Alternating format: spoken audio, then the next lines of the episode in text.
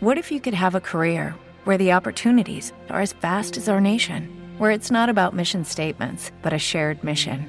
At U.S. Customs and Border Protection, we go beyond to protect more than borders from ship to shore, air to ground, cities to local communities. CBP agents and officers are keeping people safe.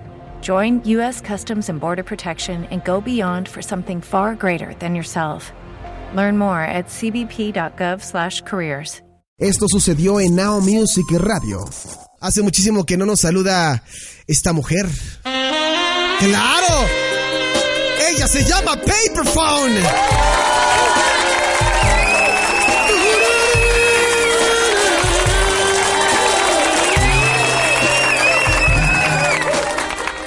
Mira, la, la he traído del más allá al más acá. Y esta es Paperphone. Paperphone, el micrófono es todo tuyo. Es momento de que le digas a nuestros fieles seguidores que están en casita escuchándote, Paperphone, y que les digas, por favor, un bonito mensaje que los inspire a seguir escuchando Now Music Radio. Querido público, les deseo que tengan buena noche y sobre todo que duerman muy calientitos. ¡Ay, Gracias, Paperphone. Gracias. Es usted muy amable, Paperphone. Es usted muy amable, ¿no? Como siempre, usted es la chica consentida de este espacio. Claro. ¡Ah!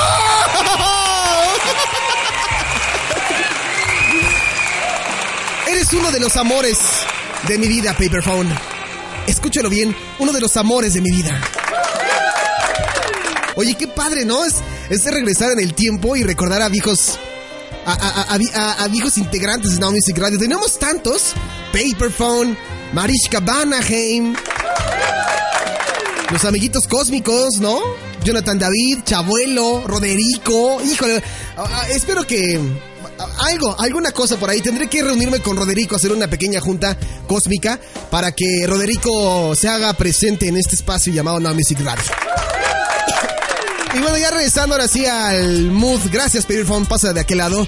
Regresando al mood de lo que le estaba platicando en un inicio en este mm, programa.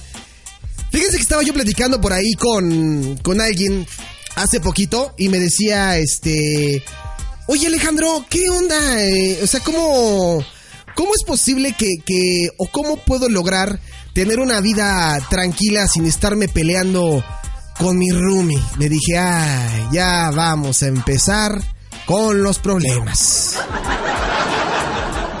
Le dije, a ver qué pasó. Y me empezó a contar. Me dijo, oye, es que fíjate, Polanco, que con mi roomie, la verdad es que es bien floja y es que deja todo tirado. Y, y la verdad es que no es nada limpia porque aparte tiene animales. Y yo, pues, me choca el olor a perrito. Lo quiero mucho el perrito, pero bla, bla. Y empezó a desahogarse, a desahogarse con el tema de los roomies. Entonces le dije, te prometo en el programa, te prometo que te voy a dar información sobre los roomies y sobre sus pros y sus contras. Y me dijo, ¿en serio? Le dije, te lo juro que sí. Entonces, hoy, ustedes sabrán más bien, o sea, que se ha vuelto toda una revolución o que se ha, ha cobrado muchísimo auge esta situación de los roomies. ¿Qué son los roomies? Son estas personas con las que una vez que tú decides hacer tu vida de soltero o vivir solo, entre comillas, de como no te alcanza la lana, como no tienes como para pagar una renta de 8 mil pesos, de 10 mil pesos, pues decides buscar a, un roomie, que es a una persona que tenga o que esté buscando lo mismo que tú, vivir con una persona. Eso es lo que se le conoce también como el co-living y mm, se desprende de otras eh, definiciones o de, de otros estilos de, de vida, como también es el coworking, que es eh, trabajar todos diferentes empresas en un mismo lugar para ahorrarse mm, pues muchísimas cosas, entre ellas el dinero, ¿no?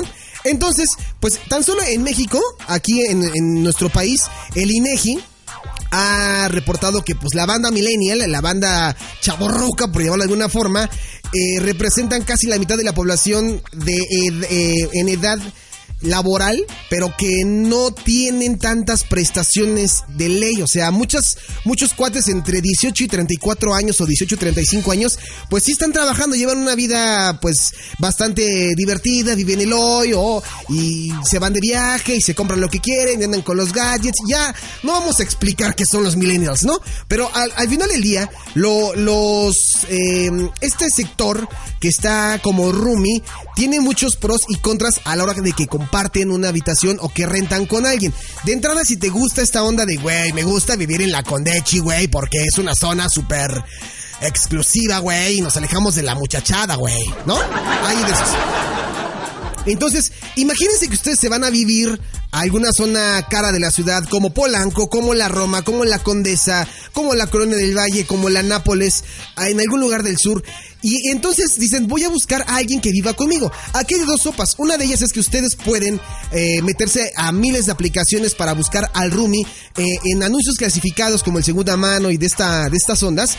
O también lo que pueden hacer es simplemente cuando van a rentar algún lugar, si tienen algún cuate que quiera también vivir solo con alguien, pues le dicen y se van. Bueno, pues esto tiene muchos pros y contras como se los estoy comentando.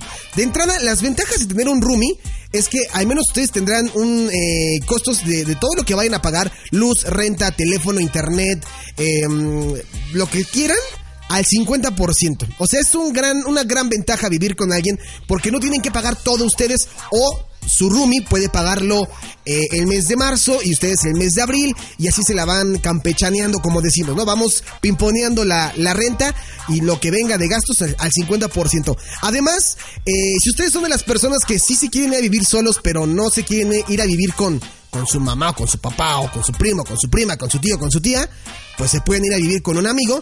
Pues esto está padre porque pueden vivir con alguien que no es de su familia, pero que está ahí, ¿no?